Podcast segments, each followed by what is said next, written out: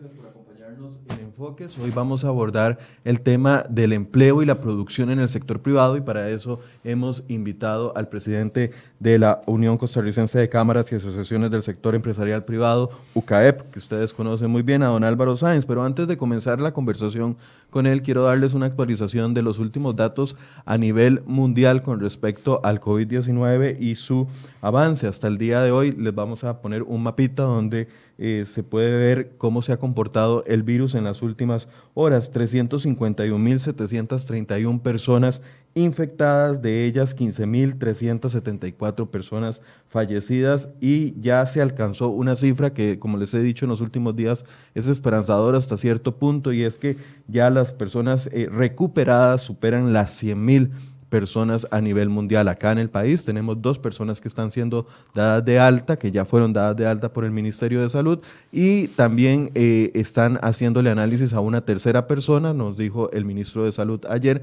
que ya egresó del hospital, eh, la mujer embarazada y, ya salió del hospital y ella ya está en un periodo de recuperación. Hay que hacerle dos pruebas, ya se le hizo la primera, están esperando los resultados de la segunda y esta sería la tercera persona recuperada en el país. ¿Cómo se comporta el virus en Costa Rica? Bueno, hasta ayer al mediodía 134 casos confirmados, dos personas fallecidas, como les decía, de esos 134, 55 son mujeres y 79 son hombres con un rango de edad en su mayoría adultos de 113, de los 134, 113 son adultos, 14 son adultos mayores de 65 años y 7 menores de edad. Hoy al mediodía se van a estar anunciando nuevas medidas por parte del gobierno y también nuevas noticias con respecto al hospital que se está adaptando en Senare para hacerlo exclusivo y tener ahí alguna capacidad de aproximadamente unas 100 camas para poder atender a las personas que se compliquen con el COVID. Recordarles que la mejor estrategia que podemos utilizar no es solo el lavado de manos con agua y jabón, sino también la desinfección constante y mantenernos en casa hasta donde sea posible. Le voy a dar la bienvenida a don Álvaro Sáenz de la UCAE. Buenos días.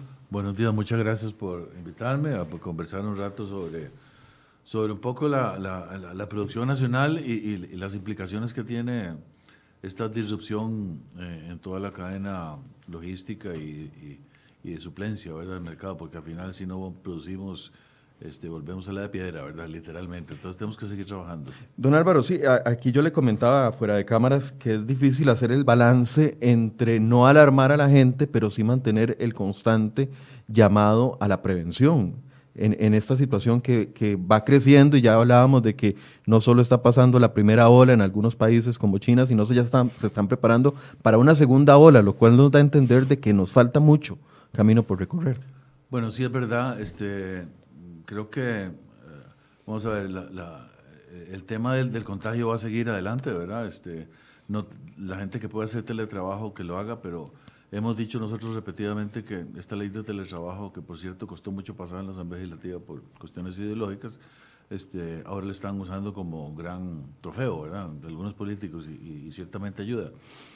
Pero una pequeña parte de la población puede acceder a esta ley de teletrabajo. Los agricultores, este, el comercio, los, los, eh, la gente que trabaja en salud, eh, transportistas, logística, por decirle cinco ejemplos, no pueden teletrabajar. ¿verdad? Entonces, eh, lo que se aplica aquí es la otra ley que estamos urgidos de hacer. y ahora podemos comentar, ¿verdad? La, porque esto que hicieron fue suspensiones temporales del contrato de trabajo y suspensiones temporales parciales del contrato de trabajo y suspensiones temporales eh, de las cargas sociales, parciales también, o sea, base mínima contributiva, pero ¿dónde está la, gran reforma eh, laboral que permita dinamizar el mercado para que pues podamos arrancar fuertemente, verdad? Este, ahora podemos comentar de eso. Vea, sobre el tema de, la, de las olas de contagio, de, estamos leyendo en la empresa privada permanentemente y, y anoche me llegó un artículo muy interesante, este, que dice que usted sabe que el ser humano desarrolla anticuerpos, ¿verdad? Cuando uno tiene una enfermedad, es más, cuando uno tiene una gripe no le vuelve a dar la misma gripe, ¿verdad? Correcto. Entonces, este, ayer eh, un médico me contó y, confirmamos en las noticias internacionales 90 toneladas de plasma de eh, chinos que habían tenido y superado el COVID-19 llegaron a Italia y se está inyectando a la gente con muy buen éxito. ¿Ok? Eso, eso es plasma con anticuerpos. Eh, no se podía hacer antes porque no había gente que había salido. Era muy rápido esto. El COVID-19 es un virus que, que es este, muy rápidamente, muy agresivo en la transmisión, pero poco letal relativamente a una neumonía o a una gripe. Entonces, cuando el, ser humano desarrolla anticuerpos, este, parece que se puede extraer plasma, es inyectarlo y, eso ayuda muchísimo.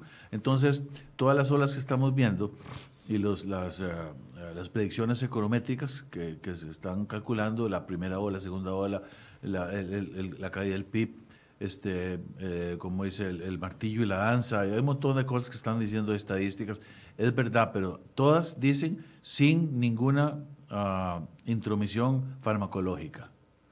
¿verdad? Si hay una intromisión farmacológica, como esto de plasma, eso cambia y aliviana mucho. Eso es una alternativa, la otra son los antivirales, en fin. Creo que la combinación, la solución a esto no va a ser una sola, va a ser muchas, ¿verdad? Pero tampoco hagamos un escenario dantesco de, que vamos para el hueco todo. No, no es verdad. El mundo sigue y, tenemos que producir y tenemos que salir adelante por nuestros hijos, por los que queden, ¿verdad? Nada más. Pero, pero creo que el 95% de la gente va a salir bien. El 4% ve al hospital y desgraciadamente la mortalidad es 1 2%, pero, pero tenemos que seguir adelante, ¿verdad? Porque de todos modos, eh, como decía John Maynard Keynes una vez que le preguntaron este, le decía, profesor, ¿y, y, qué efecto tienen estas eh, políticas económicas a largo plazo? Y la respuesta de él fue, a largo plazo todos vamos a estar muertos, eso no importa. pero, pero por eso, sigamos adelante.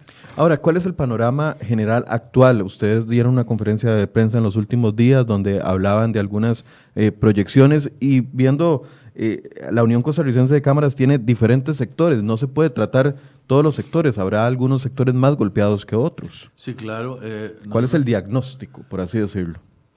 La, vea, la previsión es, no hay bolita de cristal, ni los economistas saben, ni los médicos saben cuál va a ser ah, el impacto real, ¿verdad? Porque como le digo, las medidas farmacológicas, las medidas este, de distanciamiento social, las medidas de precaución, este, son muy buenas, todas juntas van a funcionar, mientras llega la vacuna en 18 meses. Este, eh, mientras tanto, tenemos que seguir la producción. La Unión de Cámaras hizo, antes que nadie lo había dicho, la verdad creo que son dos, tres semanas, un comunicado de prensa donde nos acusaron de, un poquito de, de falta de corazón. bueno, está, hay que cuidar a la gente, los viejos y todo, pero ¿qué pasa con la economía? Vamos a quebrar todos. Y después de eso empezó a hacerse la bola y todo el mundo habla de la economía hoy, ¿verdad? Por supuesto, ese problema es este, qué vamos a comer, o qué vamos a vivir, o, qué, cómo vamos a pagar nuestras cuentas. Entonces, este, por algo que tampoco está matando ni siquiera al 5% de la población, ni al 10, ni al 20, no, no, ¿verdad? Entonces, manejémoslo con cuidado, hagamos mucho caso en las ah, recomendaciones de salud, mucho caso. Las autoridades médicas, los científicos, los que saben, ¿verdad? Y este, pero sigamos adelante. Afectación, bueno, evidentemente los que se quedan sin materia prima primero son los que se afectan primero. ¿Quién se quedó sin materia prima primero? El turismo. Al cerrar los aeropuertos se sin materia prima. Sufrieron de primero y están sufriendo mucho. Este, y después los restaurantes, que son, sigue la cadena. Pero la cadena no para ahí, ¿verdad? Porque el turismo y los restaurantes son suplidos por un montón de micros y pequeñas empresas que les dan servicios, que les venden las ollas, que les venden, este, qué sé yo, el alimento, eh, las hortalizas, los agricultores, entonces toda esa cadena productiva está siendo afectada. Eh, otro eh, elemento, eh, sector complicado de primero, que le está golpeando primero el comercio, ¿verdad? porque es, parte de los restaurantes, pero el comercio de la gente preocupada tiende a no gastar, entonces el consumo se frena. Este, y al frenar el consumo, este, usted mata o, le da un golpe al comercio. Pero recuerde que el comercio es, es la siguiente cadena de la producción. Entonces, si no hay comercio, el siguiente que sigue es la producción, ¿verdad? Y así vamos para atrás. Entonces, por eso es que este, tenemos en este momento un dólar tan deprimido. Muy valioso, el colón vale mucho porque no es que estamos produciendo mucho, es que estamos consumiendo poco. Eh, nosotros pensamos en algunas alternativas de solución, ¿verdad? Por lo menos para paliar la crisis. Y definitivamente creemos que el, el Estado está demostrando en algunas de sus instituciones eh, el grado inmenso de ineficiencia, ¿verdad? Y le pongo dos, este, Fanal, ¿verdad? Este, no, no tiene capacidad para embotellar cuando Laica tiene 6 millones de litros. Aquí quiero aclarar una cosa, Fanal no produce alcohol, pero eso al rato no produce alcohol. En Grecia no se produce alcohol, ahí no se puede, el Ministerio de Salud cerró eso, porque olía muy, muy feo por la fermentación en los, de, de, la, de, la, ¿cómo se llama? la miel de caña, este, eh, eh, es muy hedionda, entonces se lo llevaron para Guanacaste, además necesitan planicies para lagunas grandes de, de, ¿cómo se llama? de, eh, de fermentación para producir alcohol. Bueno, ahí Laika produce eso y se lo vende Fanal porque solo Fanal puede comprarlo. Bueno, hay 6 millones de litros disponibles. Y Fanal no puede suplir el alcohol porque es una inutilidad inmensa. Resulta que a mí me han dicho, por ejemplo, y, y entran unas sospechas, ¿verdad? Fíjese que de quién está comercializando y cómo, ¿verdad? Porque un estañón de, me lo dijeron la, la gente de los autobuses, de alcohol que compraban ellos en 100 mil colones para limpiar los autobuses, ahora vale 500 mil colones. ¿Me entiendes? Entonces uno dice, ¿qué está pasando aquí? Y la otra ineficiencia inmensa, bueno, evidente, ¿verdad? Es acueductos alcantarillados. O sea, y no es ahora, no me digan que está sequía todo. Esta señora, presidenta ejecutiva, este, lleva seis años sentada ahí y, y, en seis años no ha podido implementar mucha plata en presupuesto nacional y un préstamo del BID, de BCI, perdón, este, solo un 9%, y ahora estamos en una emergencia. O sea, la falta de planeamiento y ejecución de AIA nos tiene ahora en una emergencia. Por supuesto que ahora hay problemas, sí, claro, pero eso se debe a la inoperancia y la inutilidad durante seis años, por lo menos de esta, de esta presidenta ejecutiva de su equipo. Entonces, esos son dos equipos, ¿verdad? Eh, También hay, otras instituciones que lo están haciendo bien. sí, claro, este, la parte de salud lo está haciendo bien, ¿verdad? la caja está haciéndolo bien, el Ministerio de Salud lo está haciendo bien, están tomando su rol, su papel, ¿verdad? Bien. Este, y, veremos a otras, es, muy temprano todavía, pero aquí creo que no hay que olvidar una cosa el sector privado de Costa Rica no es un sector, es el sector. El sector. Sin sector privado no hay economía, no existe. El sector privado asociado a incluye a la empresa grande, a la mediana, a la pequeña, a la micro y a los empresarios este, que, funcionan en forma independiente.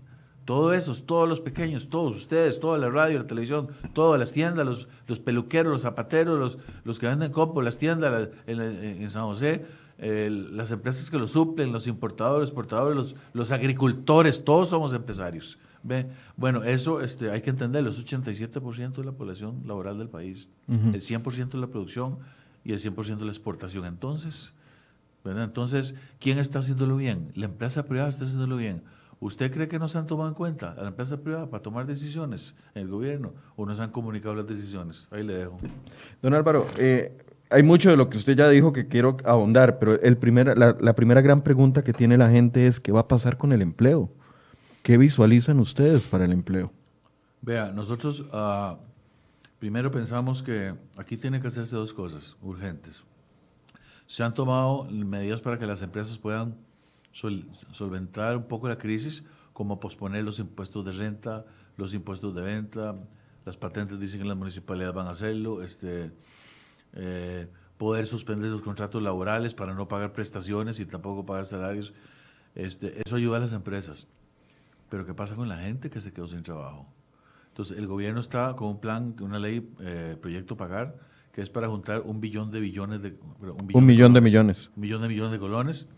Y eso, este 3.9% del PIB, para ayudar a un fondo de recuperación. Bueno, yo creo que ahí este, lo que hay que hacer es, en forma urgente, eh, eh, parte de ese fondo, este, tomarlo para, ah, junto con otra plata, eh, tomarlo para que se le pague un subsidio a la gente que, a la cual se le está aplicando, es muy fácil, no es a todo el mundo, es a la gente a la cual se le está aplicando la suspensión de su contrato laboral o la suspensión parcial de su contrato laboral de hace 15 días para acá. A esa gente hay que darle un subsidio este, estándar eh, por familia, no un porcentaje de salario, un subsidio para que pueda vivir.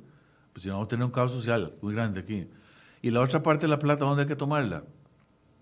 Eh, aquí hay que meter, a ver, no puede ser que, que el Estado costarricense este, y los empleos públicos, excepto el sector salud, eh, de ahí no paguen parte, se sigan, ¿y dónde vamos a pagar los salarios eh, de, la, de la fiesta, verdad? Entonces, ¿por qué no aplicarles a ellos también, al sector público? O una de dos, o un impuesto solidario de emergencia durante la crisis para que ayude a la plata que escribí antes a pagar el subsidio a la gente que se quedó sin trabajo. Nada más para eso. O sea, es un impuesto a la gente, por ejemplo, a la gente que gana más de un millón de colones que pague un 10% adicional, a la gente que paga más de 2 millones de colones que pague un 15% adicional sobre el exceso, y a la gente que gana más de 4 millones de colones o 3 que pague un 20% sobre el exceso, extra. Y ese plata se va al fondo de eh, subsidios de la gente del sector privado, que es el 87% de la fuerza laboral del país, que perdió este que perdió su trabajo en forma temporal o parcial. Eh, es decir, usted está planteando de que las personas del sector público, porque claramente eh, el, el, gobierno no se ha planteado reducción de jornada, ni reducción de salarios, etcétera, que las personas del sector público que ganen más de un millón de colones comiencen a pagar algún tipo de subsidio o impuesto especial de emergencia temporal para solventar a las personas del sector privado que se quedaron sin trabajo. Sí, claro, eso, usted logra dos cosas con eso. Una, disminuye el déficit fiscal porque ahora que no hay consumo ni hay generación de renta, el déficit va a ser gigantesco, ¿verdad? Correcto. Ok, entonces usted disminuye un poco el déficit y al mismo tiempo esa plata le ayuda a la gente más pobre del país, ¿verdad? Y la gente que más necesita, ¿verdad? Entonces tiene un doble efecto. Eso, eh, la, otra es, la otra es para alimentar el déficit, poner la jornada este, eh, la misma, la flexibilidad laboral, o la, la jornada reducida o la suspensión eh, temporal parcial de contrato de trabajo en el sector público también, ¿verdad?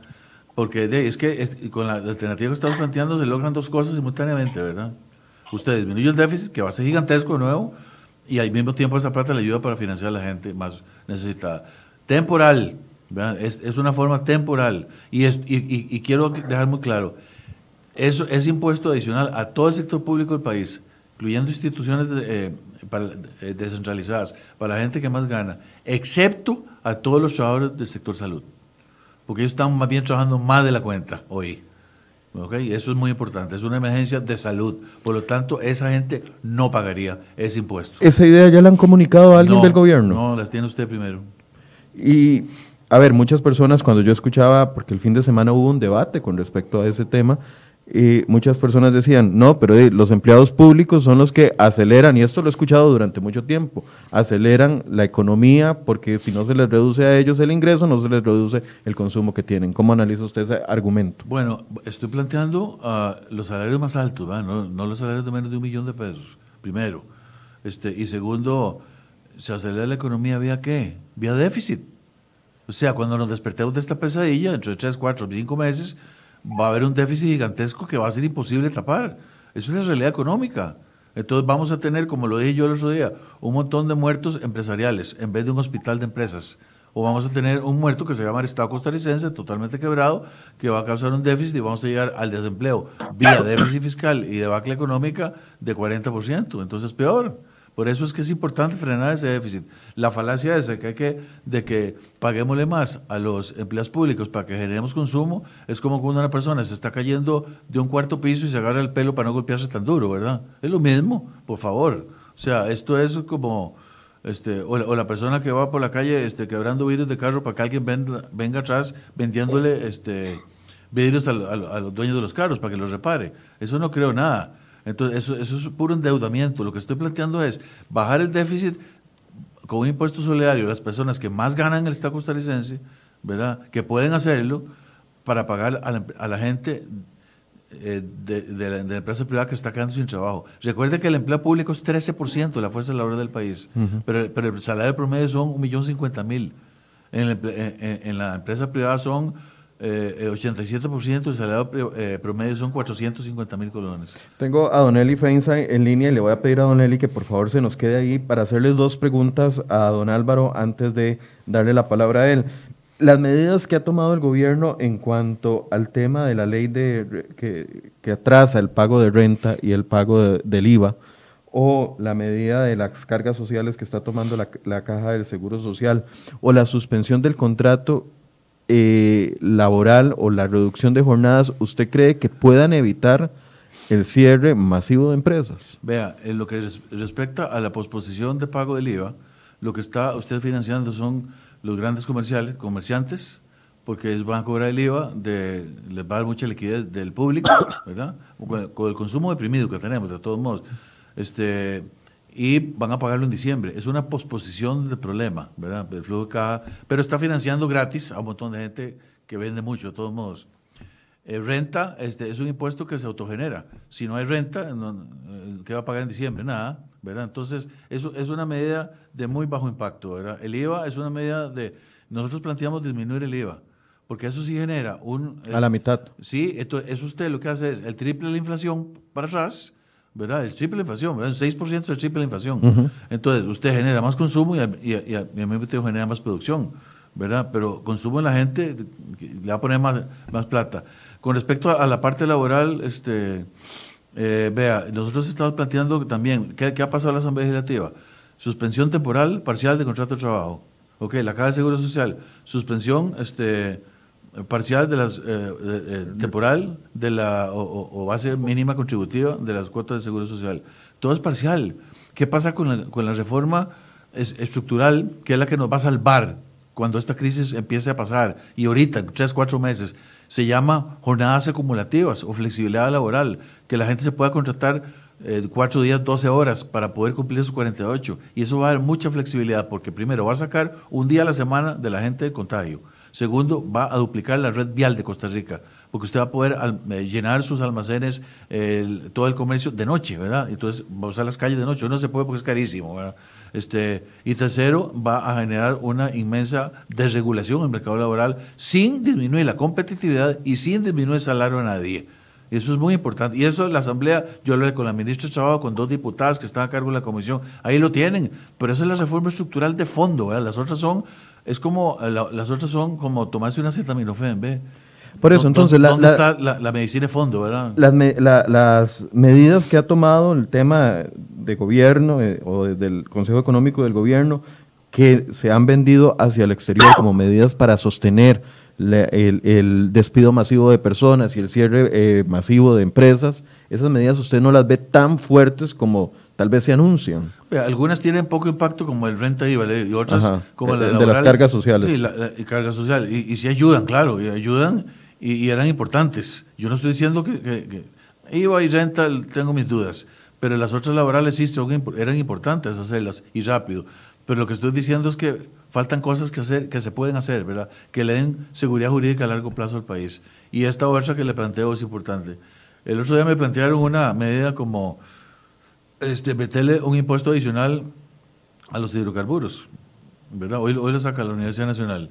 Este, no disminuyamos tanto el combustible, ¿verdad? Entonces pero suave, y me lo planteó un plan público, por cierto, este, eh, de alto nivel, y dice, pero eh, ¿para qué? Para hacer un fondo, para pagar eso que dijo ahora, el subsidio a los que menos ganan. digo, pero si el único paliativo que tiene la economía en este momento es la disminución del costo de energía, es la única, o vamos a ser todavía menos competitivos que Centroamérica y que los países vecinos. O sea, nos vamos a disparar más en el pie para sostener una burocracia carísima. ¿Por qué? Cuando el problema es, este, ayudémonos todos. Además, estamos en una Costa Rica solidaria. ¿Por qué, por qué los empleados del, del, Estado no van a ayudar también? Bien, vamos a darle palabra a Don Eli Feinsay, que nos ayuda con los temas económicos acá en Enfoques para ver su opinión con respecto a cómo están las medidas. Don Eli, buenos días. Buenos días, eh, Michael, y buenos días, don Álvaro, y a toda la audiencia del programa. Bueno, don Álvaro, eh, en 20 minutos ya ha tocado un montón de temas sensibles que, que también eh, generan conversación.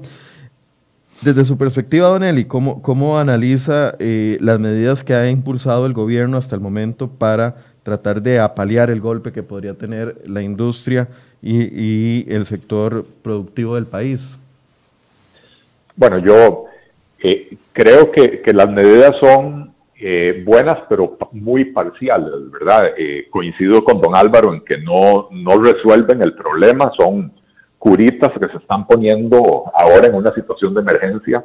Eh, ciertamente medidas que les permitan a las empresas tener mayor liquidez en estos momentos, pues por lo menos las ayudan a mantener, algunas de las empresas las ayudarán a mantener la cabeza por encima del nivel del agua. pero pero como dijo también don Álvaro y lo han dicho muchas otras personas, eh, esto es básicamente una posposición del problema para el segundo semestre del año, ¿verdad? Porque eh, la moratoria de impuestos, eh, la moratoria de, de, las cuotas de la seguridad social, habrá que pagarlos en esa segunda mitad del año. a como está pintando el panorama, esto va para muy largo, ¿verdad? Esto no, no se va a terminar después de Semana Santa como la gente está pensando.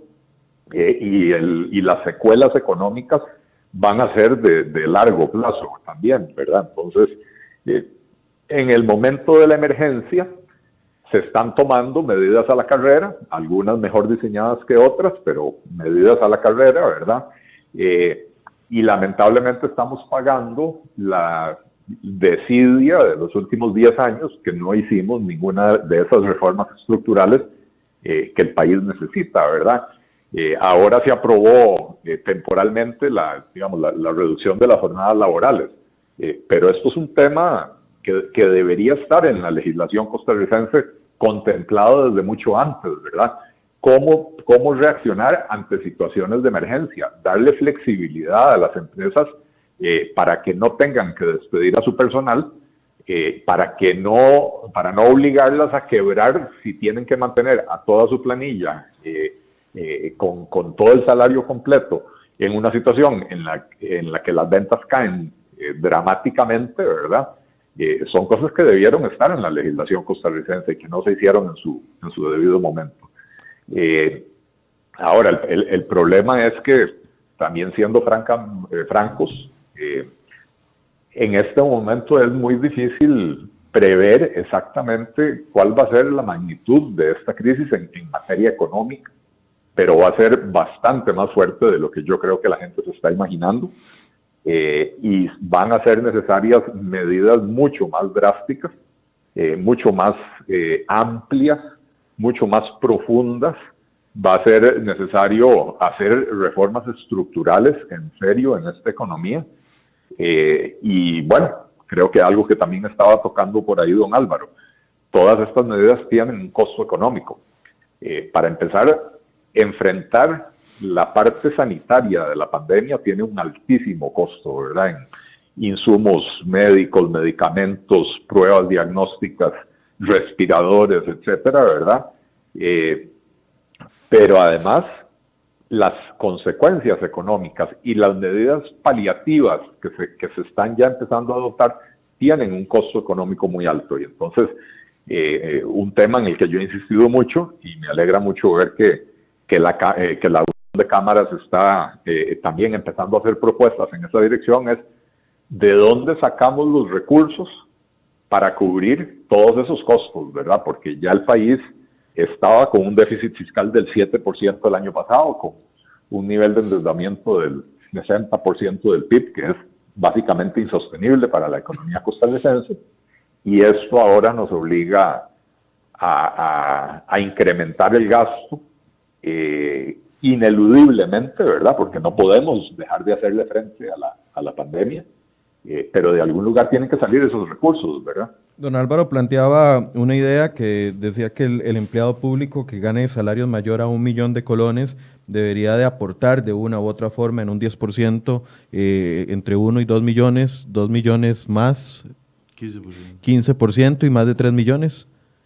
20%, para crear un fondo para solventar eh, asistencia o algún tipo de subsidio para el empleado privado que se quede fuera de, de fuera del empleo o fuera de la producción. Eh, ¿Cómo ve usted esa propuesta?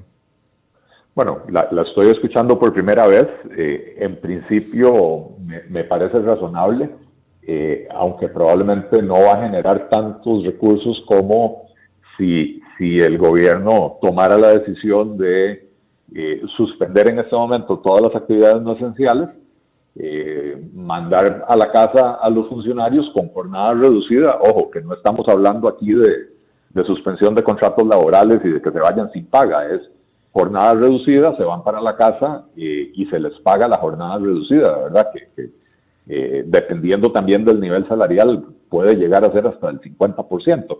Evidentemente, a, las personas que trabajan en el sector público, en misceláneos y eh, en puestos muy básicos que, ganan salarios tal vez apenas por encima del mínimo, pues no, no se le va a hacer la, grosería de, reducirles el salario a, la mitad, ¿verdad? pero, pero ciertamente esas personas que ganan dos millones para arriba, eh, que no cumplen una función esencial en el, en el, en el combate de esta, de, esta crisis, de esta pandemia, eh, deberían de, hacer ese sacrificio, ¿verdad? Don, Álvaro quiere apuntar algo ahí.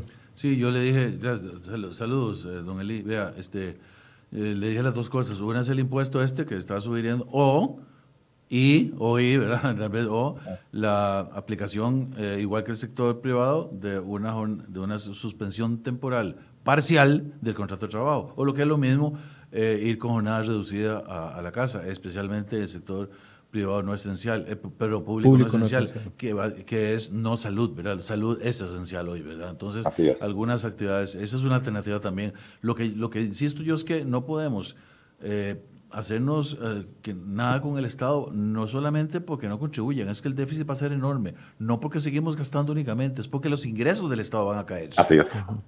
Sí, eh, con la medida de renta y de venta, definitivamente los, los ingresos van a caer en algún momento y con la caída de la producción y del comercio. Eh, lo que va a deprimir esto es, es, es la desaceleración económica. Porque usted puede decir renta y venta es una posposición a diciembre, pero lo que sí va a deprimir es que esa posposición se va a convertir en muy poca plata porque no hay actividad económica. Entonces, menos actividad económica, la gente no paga renta, consume menos y menos venta. Don Eli, eh, el tema del endeudamiento público es algo que preocupa bastante y ya preocupaba antes de esto. Eh, los diputados el sábado aprobaron el, el crédito del CAF eh, donde van a sacar eh, un porcentaje para ayudar a, esta, a paliar esta situación económica. ¿Cómo ve usted el tema del endeudamiento a futuro? Bueno, ciertamente eh, estábamos ya antes de, que empezara esta situación en, una situación límite, ¿verdad? insisto, ¿verdad? El desempleo en el 12.4%, la informalidad prácticamente en la mitad de los que tienen empleo, eh, eh, déficit fiscal del 7%, endeudamiento del 60%, eh, y la actividad económica que estaba también eh, bastante deprimida. Había habido un pequeño repunte, pasamos de crecer 2% anual a 2,5% anual, pero ya incluso antes de que se desatara la pandemia, el ritmo de crecimiento había empezado otra vez a desacelerarse, ¿verdad? Eh, entonces, definitivamente, pues entramos muy mal parados a, esta crisis. Ahora, lamentablemente, Michael, eh, el costo de enfrentar la pandemia es altísimo eh, y de algún lado tienen que salir esos recursos y como bien ha apuntado don Álvaro, la recaudación va a caer drásticamente porque la actividad económica se va a ver muy afectada. y entonces en ese momento no queda más que acudir a créditos eh, y yo lo que le sugeriría al gobierno es acudir al Fondo Monetario Internacional, que ya puso a disposición de los países una, eh, una línea de emergencia de financiamiento rápido, ¿verdad? Eh, lo cual también implica que el Fondo Monetario viene y dice, ok, aquí está el dinero para enfrentar la crisis, pero necesito que me haga ciertas reformas para, para ordenar su economía, ¿verdad? Y eso me parece que es lo que el gobierno está queriendo evitar, ¿verdad? Eh, queriendo evitar tener que tomar esas, esas medidas de fondo, esas, esas reformas estructurales, sin las cuales eh, lo que vamos a hacer es prolongar la crisis. Las medidas de asistencia a ciertos sectores, como bien apuntaba don Álvaro, el sector hotelero o el sector de restaurantes, eh, no sé cómo está el sector construcción, si tienen alguna visualización sobre, sobre ese sector en específico. Vea, este, el sector uh, construcción ya estaba muy deprimido.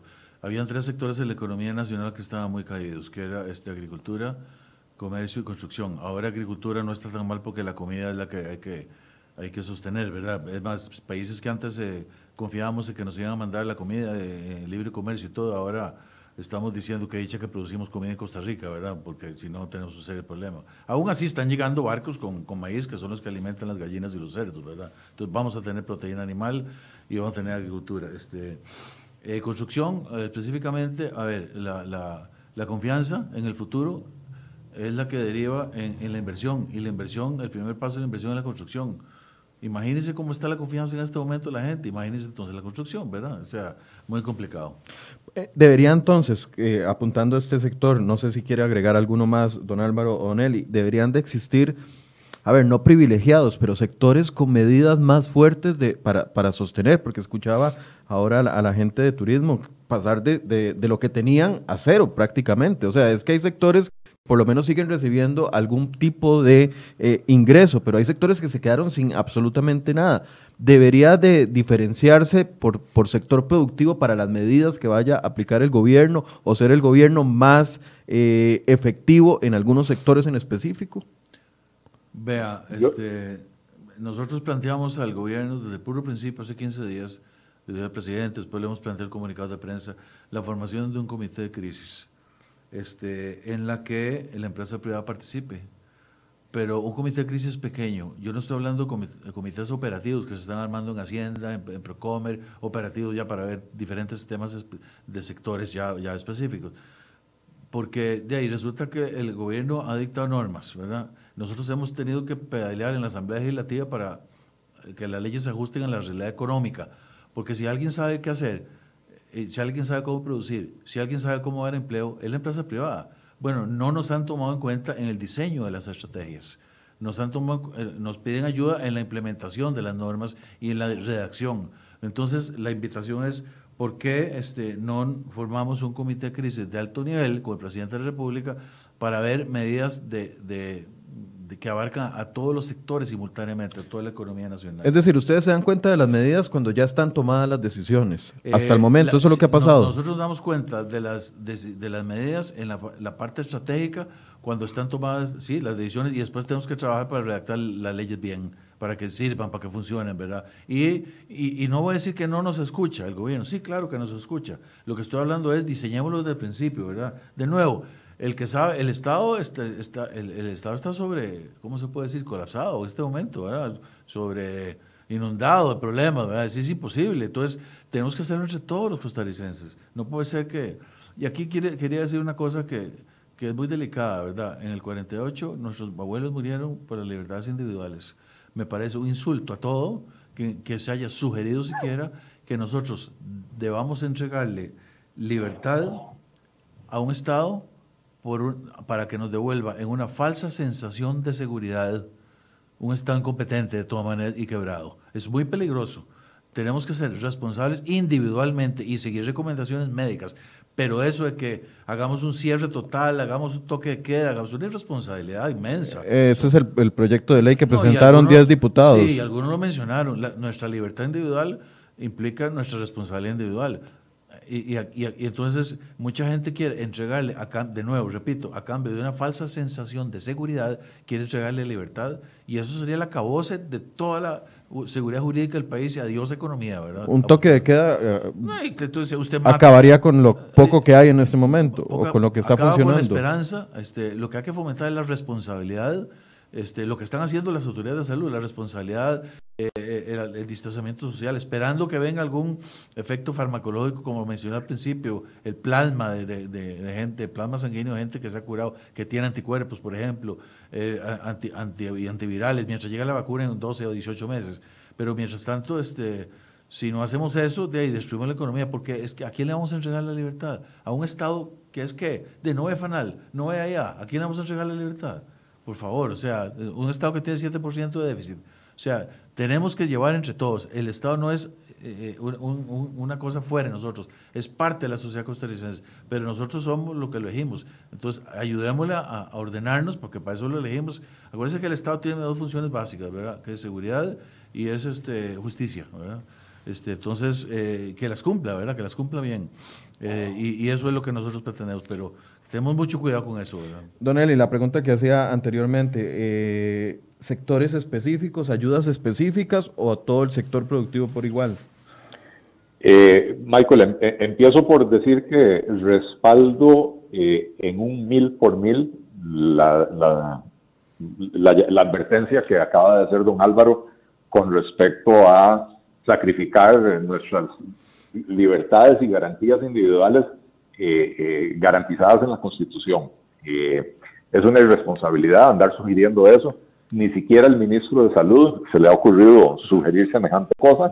y como bien ha apuntado don Álvaro, la libertad individual conlleva un elemento enorme de responsabilidad individual. Y creo que tenemos como personas que asumir esa responsabilidad, ayudar a, a, evitar el contagio, ¿verdad?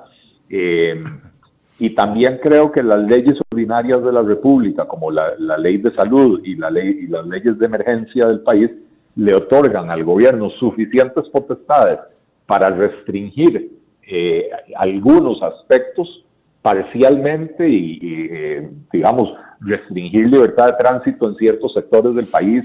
Por ejemplo, eh, si, se quiere evitar que en, Semana Santa e, haya un éxodo masivo para las playas, se puede restringir el, tránsito en las carreteras, etcétera, sin tener que llegar a una medida de, corte prácticamente totalitario que sería eh, cancelar las libertades individuales de las personas, ¿verdad? habiendo dicho eso, con respecto a la pregunta específica, Michael, esto es una crisis sistémica. Aquí todo, todo el país, todos los sectores económicos están sufriendo. Ciertamente algunos más que otros. Eh, eh, en este momento el turismo eh, cayó de, 100 a 0, ¿verdad? De temporada alta a, cancelación del 100% de sus reservaciones. Entonces probablemente podríamos decir que en este momento es el, sector más golpeado, ¿verdad? pero el comercio está sufriendo porque la gente no está saliendo a la calle, la construcción está sufriendo porque quién va a salir ahora a, comprar una casa o, a construir una bodega eh, cuando se, prevé un descalabro económico, ¿verdad? Entonces yo creo que las medidas tienen que ser generales. Las medidas que se tomen de, rescate y de ayuda eh, para, para empresas del sector privado tienen que ser aplicables para todos pero no quiere decir esto que se le va a ir a regalar plata a todo el mundo, sino que a las empresas que lo necesiten para poder mantenerse en operación, para poder mantener sus planillas, para poder seguir pagando salarios, ¿verdad? Sin importar en qué sector estén. Eh, eh, esto implicará que en un principio habrá una mayor cantidad de empresas turísticas que de otra naturaleza solicitando estas ayudas, ¿verdad? Pero eh, no, no caigamos en el error de empezar a crear lo mismo que se empezó a hacer aquí en Costa Rica en los años 80 y 90, leyes específicas, leyes de incentivos turísticos, eh, certificados de abono tributario, etcétera. No, no, hagamos leyes generales que beneficien a toda la población por igual y a las que puedan acceder los que sean que las necesiten sin importar eh, en qué sector está. Don Álvaro, hablemos de desempleo. Ustedes hacían una proyección, bueno, ya estábamos preocupadísimos por el 12.4%, que equivale a 309 mil personas. Ustedes hablaban de un 18%, ¿es correcto? Vea, nosotros estábamos hablando, bueno, antes de esta crisis teníamos 319 mil personas eh, sin empleo, más 216 mil personas buscando trabajo. La presión, se llama en economía, don él debe conocer muy bien, la presión sobre el sobre el mercado económico se, llama, pero se llama presión, es, el total de las dos, ¿verdad? La, gente que anda buscando trabajo, 500 mil personas. De una masa laboral de 1.650.000, de las cuales 350.000 son empleos públicos, estamos hablando de 1.800.000 en, en, el, en el sector eh, privado. Pero, pero, pero, verá, hay un 46% de informalidad. Ese 46% de informalidad este, es, es, un millón de personas adicionales, ¿verdad? Ahora, que, vea, qué delicado, vea, la importancia de tener este subsidio que mencioné antes, financiado, como dije. Este, si usted no da este subsidio, la gente va a sobrevivir. En la informalidad. En la informalidad. ¿Y la informalidad de dónde se suple? Del contrabando. Del contrabando. ¿Y el contrabando qué alimenta? El, delito. El narcotráfico. Claro. Entonces, pues eso es muy delicado, ¿verdad? Y sabemos que el contrabando en Costa Rica pasa por las aduanas, o sea, la mayoría.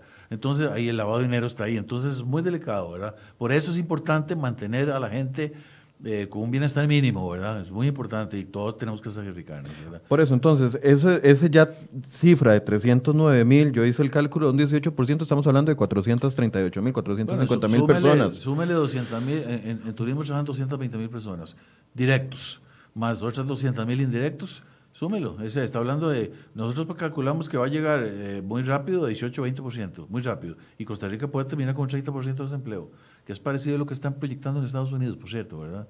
Y Estados Unidos empezó con un 2,5% y prevén para este mes, el que sigue, un 20%. Imagínense. Nosotros empezamos con 12,5%. Ok, tenemos una economía más pequeña, ¿verdad? De, de mayor consumo interno, pero bueno, aún así, ¿verdad? Es, es, es, es muy delicado. Por eso es que Estamos hablando más de medio millón de personas, casi 700 mil personas. ¿Qué? 700 mil personas sin empleo. Podrían haber, de ahí sí, muy delicado. eh, Pero cuando usted llega a eso, usted tiene un caos social. Pero, si tiene a 700 mil personas sin empleo en una economía como esta y sin ingresos, llega un caos social. Yo se lo dije el otro día a los presidentes de las cámaras de Centroamérica, tuve una conversación, hay algunos, no todos. Vean, después de esta crisis eh, eh, de salud, lo que se va a generar, lo que generan los huracanes o las sequías o lo que sucede cuando hay catástrofes naturales en cualquier sitio del mundo, nada más que ahora es en todo el mundo. Después de esto lo que viene es una crisis económica muy grande que degenera en una crisis eh, social muy grande, que genera en una crisis política muy grande. Y caen, caen gobiernos, caen muchos dictadores primero, después democracia tambalean. Eso va a suceder si la crisis dura mucho y si no la manejamos con cuidado. ¿verdad? Don Eli, ¿cómo ve esa cifra de desempleo usted? Sí, bueno, eh, eh, es difícil proyectar una, una cifra, pero como bien dijo don Álvaro, solo en el sector turismo y solo en empleos directos estamos hablando de más de 200 mil. Eh, entonces, si el 12,5% representa aproximadamente 300 mil, eh, estos otros 200 mil nos hacen llegar eh, automáticamente a un 18-19%. Sí, Ahora, eso no quiere decir que el, que el total de los 200 mil empleados del sector público se van a quedar sin trabajo. Ya algunos hoteles han, han anunciado que suspenden operaciones, mantienen a sus planillas, lo que pasa es que con salarios reducidos, etcétera. Pero no solo el sector turismo va a perder empleo, eh, el sector comercio eh, probablemente ya están empezando a, reducir planillas también. Eh, el sector construcción, muchas obras van a parar. esta gente se va a ir para la casa sin trabajo, sin, sin, sin jornadas reducidas, simple y sencillamente se van a quedar sin, sin trabajo, ¿verdad? Entonces, eh, pe- pensar que en, que en el corto plazo podemos incluso superar el 20% de desempleo no es para nada descabellado, ¿verdad? Esto, como decía, esto es una crisis no solo sistémica, esto es una crisis mundial eh, que nos hace todavía más difícil salir adelante porque tenemos un modelo que eh, está muy enfocado hacia el exterior, ¿verdad? Eh, dependemos mucho de las exportaciones, los mercados meta de nuestros productos eh, también van a estar deprimidos, eh, dependemos mucho del turismo, los países que originan ese turismo van a estar muy deprimidos, ¿verdad? Eh, y, el, y el mercado local está deprimido, ya estaba de por sí deprimido desde antes, pero ahora que nos tenemos que quedar en la casa, eh, hay muchísimo menos tráfico en las calles, hay menos consumo en las gasolineras. El otro día leía que el, el presidente de la Cámara de, de Expendedores de Combustibles decía que habían tenido una disminución de la demanda del 35% de una semana a la otra. Van a Eh, poder cerrar en las noches. Va- bueno, van a, van a cerrar en las noches por seguridad y porque eh, básicamente no está llegando nadie a las, pero, pero eh, imagínese, la demanda de combustible cayó de una semana a la otra en 35%. Acabo de leer una cifra de que la demanda de energía de la semana del 9 al 15 de marzo, comparada con la semana del 16 al 22, eh, también cayó en un 2, 2,5, 2,6% la demanda de electricidad, ¿verdad? Eh, o sea, toda la actividad económica se está viendo eh, afectada. Eh, y entonces, insisto, y no, y no, y no quiero ser agorero y, no quiero ser excesivamente pesimista, pero, pero pensar en un desempleo mayor al 20% en el corto plazo no es para nada descabellado. Un cierre, Don Eli, por favor, y feliz cumpleaños. Me acabo de dar cuenta que está cumpliendo años. Muchas gracias. Porque alguien se lo puso en los comentarios. Este, bueno, de aquí estamos ce- celebrando el cumpleaños en, en cuarentena absoluta y en, y en el caso mío cuarentena absoluta porque mi hija estudia en España, logramos traerla a Costa Rica la semana pasada y, y pues sería irresponsable de nuestra parte si ella trajera algo, no tiene síntomas de nada, pero si ella trajera algo, sería irresponsable de nuestra parte salir a la calle y empezar a esparcirlo. Así que celebrando el cumpleaños tranquilo en familia. Eh, yo, yo creo que al mal tiempo vamos a tener que ponerle buena cara. Vamos a tener que empezar a, a pensar en nuevas formas de producir, nuevas formas de relacionarnos. Eh, esta es una crisis que cuando salgamos vamos a vivir en un mundo distinto del que conocemos Eh, y entonces no podemos aferrarnos a las soluciones del pasado, no podemos aferrarnos al siempre se ha hecho así, porque mucho de lo que hemos estado acostumbrados hasta ahora va a dejar de ser viable. Y en esa línea va el, el, esquema de las remuneraciones del sector público, eh, el esquema de todos los privilegios que se han creado en este país con salarios de lujo, pensiones de lujo, eh, aranceles altísimos a la importación que, protegen a empresas específicas en detrimento de los consumidores, todo ese tipo de cosas hay que replantearlas eh, para poder eh, tener mejores oportunidades cuando logremos salir de, de, esta crisis. Pero creo que este es el momento de no solo tomar medidas de emergencia, parches de emergencia, sino de empezar a impulsar reformas estructurales, profundas eh, que mejoren la competitividad y la productividad de este país eh, para poder enfrentar lo que sea que venga en este nuevo mundo. Bien, muchas gracias a Don Eli Feinze, economista, que nos ayudó eh, dándonos su punto de vista con respecto a este tema. Buenos días, Don Eli. muchísimas gracias, Michael. Buenos días a usted y a don Álvaro y a toda la audiencia. Don Álvaro, hay muchos comentarios, he tratado de resumir algunos de ellos. Eh, gente pregunta si eh, desde su sector ven necesario eh, flexibilizar el tema para alquileres comerciales, alquileres de los comercios que están viéndola mal, otros trabajadores, ¿qué va a pasar con los trabajadores independientes? Es una pregunta que ha surgido mucho. algunos plantean rebajas en pensiones de lujo para solventar el tema. Y el otro tema es la entrega del FCL y la entrega del ROP como un adelanto. Pero tal vez empecemos con, para ir cerrando, porque yo sé que usted tiene otros compromisos, alquiler de locales comerciales para el comercio. ¿Ven alguna idea en ese sentido? Vea, yo creo que ahí es una decisión de, eh, bilateral de la gente, una realidad económica. Eh, los dueños de locales van a tener que acondicionarse a su nueva realidad también. Ellos no van a tener que pagar los préstamos de hipotecas que, por, por lo menos por dos meses, que, que tenían para haber construido sus edificaciones por, o préstamos y por lo tanto podrían dar un, un, respiro a sus este, inquilinos, por supuesto, ¿verdad? Es un, es un, sistema de cooperación. Costa Rica tiene que entender que ya no podemos seguir en confrontación, hay que cooperar. Si no, a ver, imagínense que al dueño de un local, este, alguien no le paga y lo va a echar. ¿Y quién se lo va a alquilar? Mejor cooperemos, ¿verdad? Eso es una conveniencia mutua, ¿verdad? la gente es racional aquí. Eh, respecto a otros comentarios que hicieron, el, FCL, una, una cosa es liquidez y otra es rentabilidad, ¿verdad? Podemos entregar todos los ahorros de todo el mundo y después, ¿qué hacemos? ¿verdad? Porque esos ahorros están en bonos del Estado y es parte del de, haber financiado un déficit. Y nosotros venimos de una gran irresponsabilidad 12, de 12 años de gastos y crecimiento del déficit y ahora nos enfrentamos a esta crisis con un, con un déficit altísimo y con una deuda PIB muy alta, ¿verdad? Eso es la realidad. Es como, ¿sabe cómo es eso? Como si usted le hubieran dado una garroteada y después le entra una gripe. Está débil, pero está muy delicado. Pero entonces... Es tema que, hay que no, no hay que aprovechar el momento para... No, la, la, ok, vea. No sabemos, y eso lo dijo el ministro de Hacienda, me parece muy acertado, no sabemos dónde van a estar las emergencias dentro de tres meses. Por lo tanto, guardemos la liquidez. Guardemos ahora la liquidez. Por eso el gobierno quiere hacer el billón de colones, billón de colones porque no sabemos a quién hay que salvar dentro de 3, 4, 5 meses. Es mejor guardarla para tener la plata para salvarla, porque si dentro de 5 meses le gastamos esa plata y no tenemos cómo salvar a la gente, nos vamos a ir en una espiral social muy complicada. Es que guardar, es, es, es, una, es, una, es una manera muy, muy importante de, es un ahorrar, ahorrar para un día lluvioso, eso básicamente.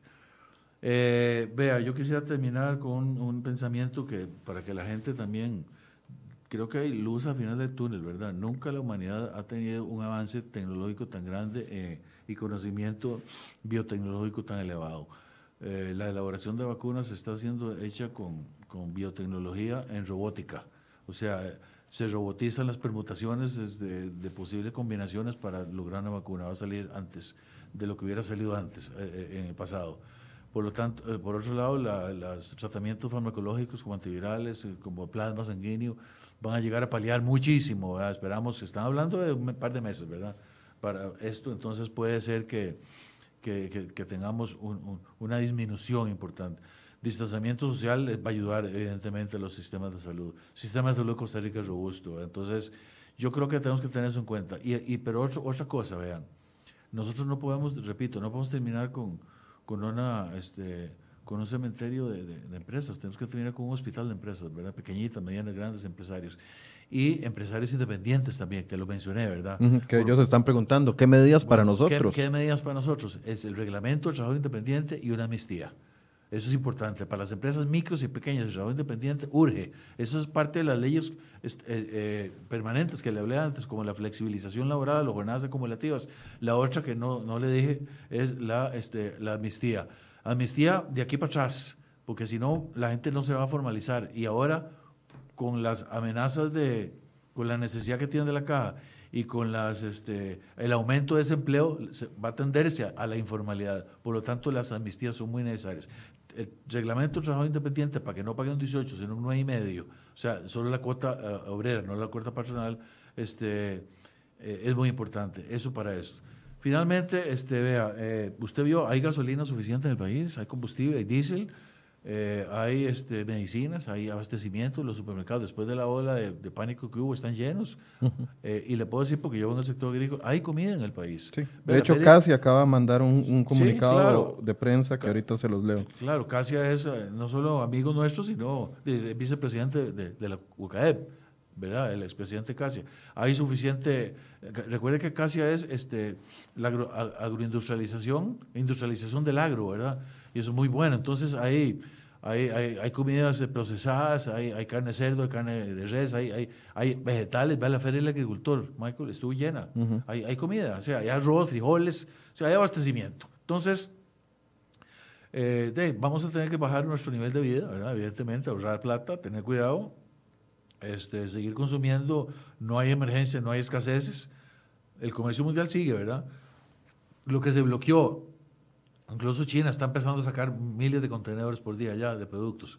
Eh, lo que está bloqueado fue las personas, no los contenedores, no el comercio. Sí, Eso sigue. Entonces, Igual aquí en el país. Exactamente, aquí se sigue. Ah, por cierto, la exportación de pilla está muy bien porque Europa quiere toda la peña del mundo, ¿verdad? ¿Por qué? Porque es, saludable, vitamina C. Entonces, más bien, eh, algunos destinos están complicados, ¿verdad? Algunos destinos como algunas raíces, tubérculos, están complicados. Las flores ornamentales de Europa están complicados, pero no porque Europa haya cerrado el mercado, sino porque no hay consumo en este momento. Apenas pasa esta ola, porque la, la, la, epidemia tiene, la, pandemia tiene olas, ¿verdad? ojalá no haya segunda ola, pero esta primera ola se espera que en dos semanas baje abruptamente el contagio en Italia y en y en Alemania y en España, y entonces la economía se restablezca un poco y, y puedan volver a consumir y la vida continúa, ¿verdad? Entonces, eso es lo que quería decir con mensaje. Yo creo que la economía de Costa Rica es muy diversificada, este, hay mucha producción local, eh, hay mucho comercio local, este, tenemos una empresa privada que está sosteniendo el país, ¿verdad? entendamos eso, la empresa privada, pequeña, mediana, grande, eh, zona franca, agricultores, a empresarios independientes, estamos sosteniendo el país, no es el Estado costarricense. El Estado costarricense lo estamos pagando para que nos ordene, nos dé justicia, nos dé seguridad, como la seguridad médica, ahora por supuesto, en este caso nos dé salud a través de la caja, eso es importante. Pero la empresa privada sostiene el país. Sigamos adelante, ¿verdad? Porque al final, usted lo dijo al principio, los índices eh, de mortalidad en un país como este son muy bajos, tal vez menos del 1% donde tenemos índices de salud muy altos, eh, donde tenemos este, una vacunación muy alta, ¿verdad? Entonces, y donde tenemos, en Costa Rica usted no sabe, usted no sabe, usted sabe que en Costa Rica cuánta gente muere por día normalmente. No, no lo sé. 66 personas. Y muchas de ellas por problemas respiratorios, históricamente. Bueno, eh, eso es lo que va a seguir pasando. Entonces, gente que muere muy mayor por problemas respiratorios se iba a morir de todos modos. Gente que ha vivido su vida, gracias a Dios, le dio 85, 90, 95 años de vida. Bueno, ahí sí, ¿qué vamos a hacer? Ese es el destino todo, ¿verdad? Pero, pero este, no quiere decir que una persona de 87 años, 90 años, echemos en pánico porque se murió de COVID-19. De ahí sí, ¿de qué iba a pasar? Por supuesto, ¿verdad? Pero se iba a morir de neumonía dentro de un mes, seis meses, porque así, la mayoría de la gente se muere de eso. Entonces, pongamos las pies en la tierra, mejor dicho, ¿verdad? Ah, eh, y acerquémonos a Dios, por supuesto, para que nos ayude. Este, eh, los que tenemos la dicha de creer en Dios, ¿verdad? Para que nos ayude y nos saque adelante esto, pero, pero sigamos adelante, ¿verdad? Sigamos adelante produciendo. Eh, la nota que les decía, eh, la acaba de publicar eh, cereoy.com, la escribe nuestro compañero Luis Valverde. Industriales garantizan, no estamos teniendo crisis de producción de alimentos. El sector industrial de alimentos de Costa Rica salió al paso este lunes para llamar a la calma a la población y asegurar que el país no está teniendo ningún tipo de crisis alimentaria. Esto significa que el abastecimiento de alimentos en todos los puntos de venta está garantizado y no existe riesgo de desabastecimiento, dice Don Mario Montero, tenemos reportes alentadores en el sentido de que el abastecimiento de materias primeras se está desarrollando de manera normal y también del abastecimiento en puntos de compra. Pueden leer la nota completa en cereoy.com. Muchas gracias a don Álvaro Sáenz de UCAE por este espacio. Muchas gracias a usted por invitarme. Espero que hayamos traído un poco de información racional a la gente y, y de nuevo, hay que seguir adelante.